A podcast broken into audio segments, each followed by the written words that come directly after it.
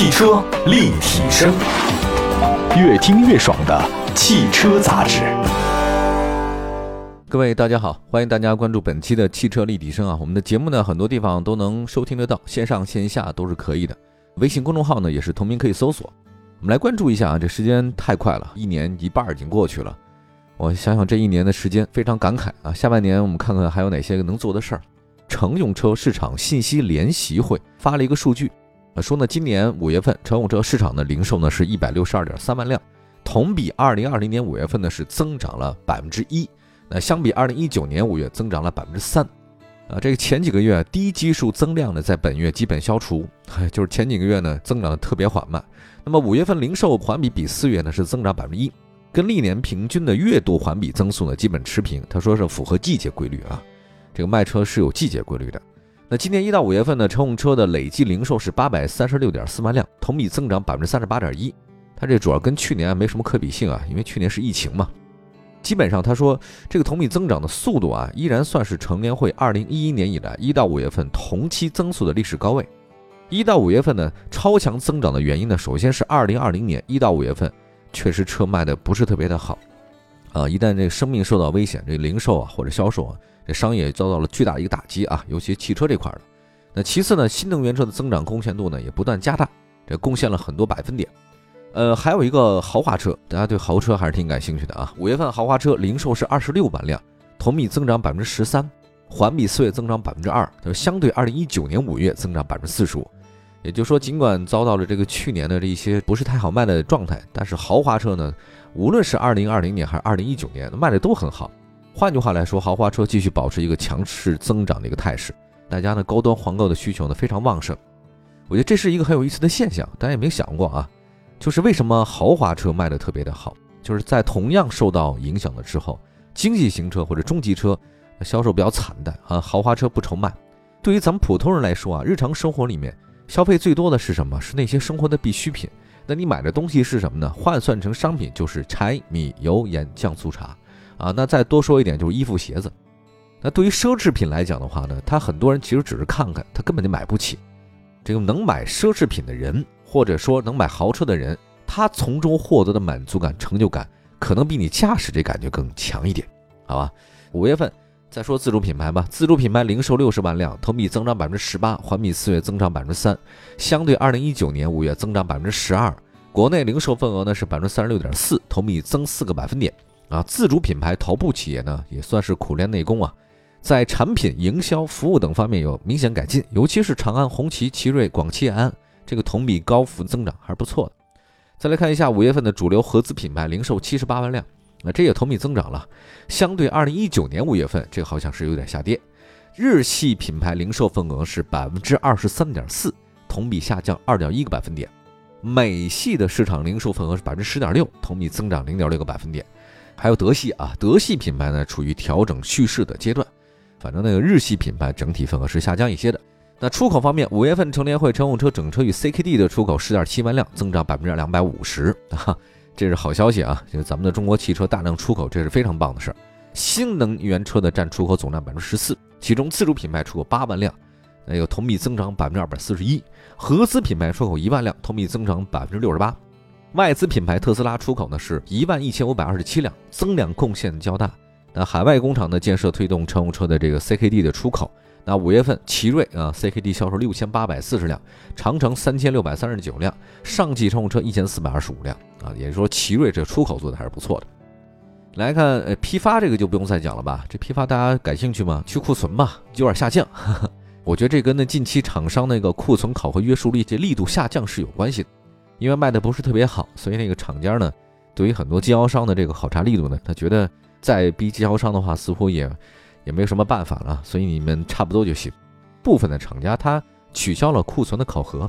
在咱们中国这个销售汽车是这样的：主机厂它不能直接卖，它必须卖给经销商，就是批发量。它可能是一次批给一个四 S 店一百辆、两百辆啊。这个卖的好的车呢，大家比较紧俏的车呢，我就大家抢一下，然后呢搭着卖。比如说你卖十辆迈腾，搭一高尔夫，我我就随便举例啊，大概这个意思。然后呢，咱们消费者呢再去经销商那边买车。那实际上，那个部分厂商取消库存的考核了，存量太多，他也不在乎了。五月份厂商库存持续下降到低位，五月末厂商库存减少三万辆，渠道库存减少十二万辆。二零二一年一到五月份厂商库存减少二十一万辆，比历年一到五月份库存减少幅度较大啊，形成连续四年强力去库存的一个特征，这说明还是好事儿。那么今年一到五月份渠道库存相对减少五十一万辆，这个随着上游短期内啊芯片短缺的问题出现，在终端的销售层面或有进一步推动去库存、折扣、回收等现象，因为车供应的少了，就这意思。终端销售方面。因为现在这个缺芯嘛，很多车的这个没办法生产出来，它没有大脑，没有心脏，它只能放着，它还算一个半成品，呃，导致现在这有些紧俏的车它供应就不足啊，供应不足的情况之下，折扣就少了。我觉得缺芯啊，真的是咱们中国汽车界的一个烦心事儿吧。那之前好像中汽协发了一个这个数据嘛，说中国汽车销量同比环比都下降了。中汽协他们的分析师是说，这次销量降低最大原因啊，也不是说咱们购买力不行了。主要是缺芯片的问题，他预计六月份的数据也不乐观。他们指出啊，说这个芯片问题对汽车生产的影响还在持续当中。我们之前从来没想过这个事儿，就说在汽车生产里面，钢材是重要，发动机也重要，但是这都是面上你能看见的东西。比如说屏幕，对你手机屏幕碎了你会换，对吧？壳不好看你也可以换一个，但实际上现在卡着我们脖子的往往是看不见的东西。比如说两口子去法院说打离婚啊，你们为什么呢？你们看着不是挺好的吗？郎才女貌，呃，也有感情基础，但是实际上这都表象，看不见的说他们感情不和啊，或者这个这个，往往真实的原因他不会跟你说。手机也如此，汽车也如此，看不见的是它内在的芯片，这是最重要的。生活里面往往那些你不可知的东西，你看不见的东西，左右了整个世界。休息一下吧，待会儿再说新能源的这个整个产量的问题啊，还是挺有值得说的。就特斯拉呢，现在这个情况比较特殊，你想知道特斯拉卖的好坏吗？一会儿回来。汽车立体声，继续回到节目当中啊。今天汽车立体声，我们说的是五月份的销量。那我们在刚才说了缺芯，说了一下豪华车为什么那么好卖。我们来说说新能源。那新能源方面呢五月份新能源乘用车批发销量呢是十九点六万辆，环比增长不少。那其中纯电的批发销量的话呢，同比增长百分之一百八十六，呃，销量呢是十六点二万辆，插电混动的销量十三点四万辆，同比增长百分之一百二十八，占比百分之十七。五月份电动车的高端车型销量强势增长，中低端走势不强。A 零零级的批发销量是五万辆，啊，这个份额达到纯电的百分之三十一，就比较特别小的车啊。A 级的电动车占纯电的份额是百分之二十六，B 级电动车四点七万辆，环比增长百分之十七，纯电动份额百分之二十九。也就是说，现在整个在纯电动车市场当中，小型车、中型车啊，包括像大型车、豪华车，它占的比例呢还是差不多的，比较均衡。也就是说，现在买新能源车的人啊，这个已经散开了，不像以前啊，只是高端的人群。五月份，现在这个新能源乘用车市场多元化发力啊，像这个特斯拉中国三万三千四百六十三辆，破好几万批发销售；比亚迪呢是三万两千一百三十一辆；上汽通用五菱，各位两万七千七百五十七辆。它已经把上汽乘用车超了一万多辆，也就是说，在整个的新能源乘用车市场里面，上汽通用五菱依然没有落伍。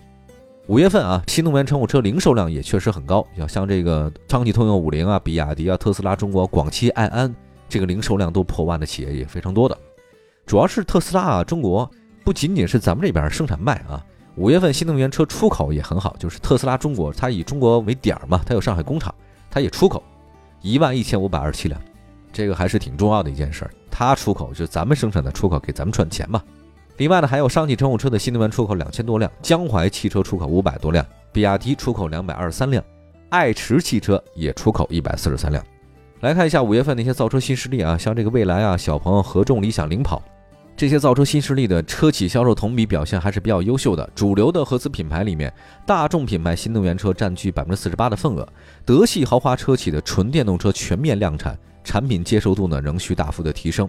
五月份，普通混合动力乘用车批发四点七万辆，同比去年五月增长百分之八十一，环比四月持平。啊，日系合资受到芯片影响还是比较大的。再来看一下这个车企排名方面啊，大家也比较关心，就哪些企业卖得好呢？真的还是一汽大众，一汽大众呢是以十六点八万辆的成绩呢是五月狭有乘用车的零售销量的冠军，虽然比去年同期啊下降了一些。上汽通用的话呢以十二点二万辆的成绩位居次席，同比增长，但是还是没有大众多。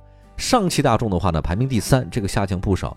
呃，只卖了十一点九万辆的成绩。东风日产八点八万辆，排名第四，下降百分之十六，下降比较多。那下降更多的还有吉利啊，吉利的话呢，车企排名第五，是八点六万辆，同比下降百分之十八。那长安呢，也是卖了八点五万辆，排名第六，也下降很多。上汽通用五菱啊，以七点五万辆的成绩排名第七，同比增长百分之三十三，这个很厉害。一汽丰田以七点四万辆排名第八，微增；广丰呢是以七点二万辆排名第九，同比增长百分之五；东风本田以六点六万辆排名第十，也是增长了一些。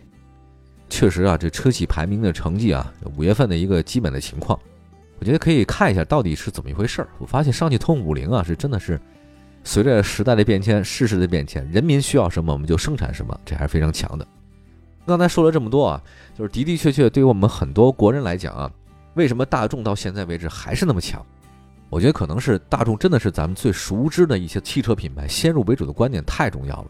我还是用一个不太恰当的例子做比喻啊，就像人的初恋，你一定知道他，而且在心里面永远有这么一事儿。当你财力物力啊这合适的时候，你是不是想见一下呢？再找一找呢？这大众可能就是咱们中国很多最早认知汽车的一个初恋。我们来看一下，从早期的捷达、桑塔纳，对吧？这大家都知道。现在那途观、朗逸啊，它都有那个神车的光环。二零一八年卖的特别不好，大众依然是全球车企冠军，我觉得这个很厉害啊。不过我觉得这是大众没有压力吗？我觉得压力也挺大啊。现在很多自主品牌、其他合资品牌也都夹击它，大众的入门级的轿车市场的份额被蚕食了很多。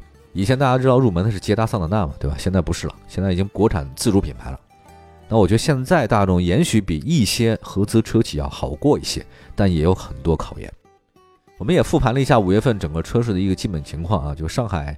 车展前后的新车和五一的小长假带动了汽车的终端销量。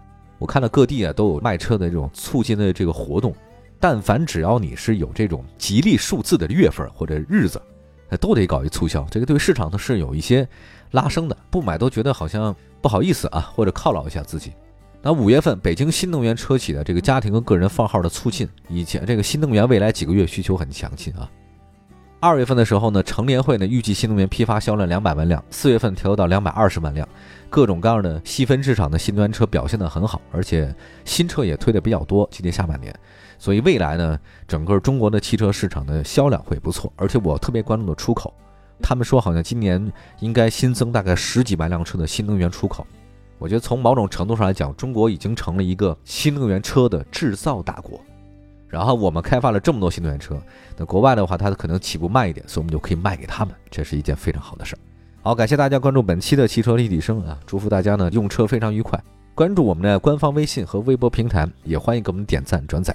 咱们下次再接着聊，拜拜。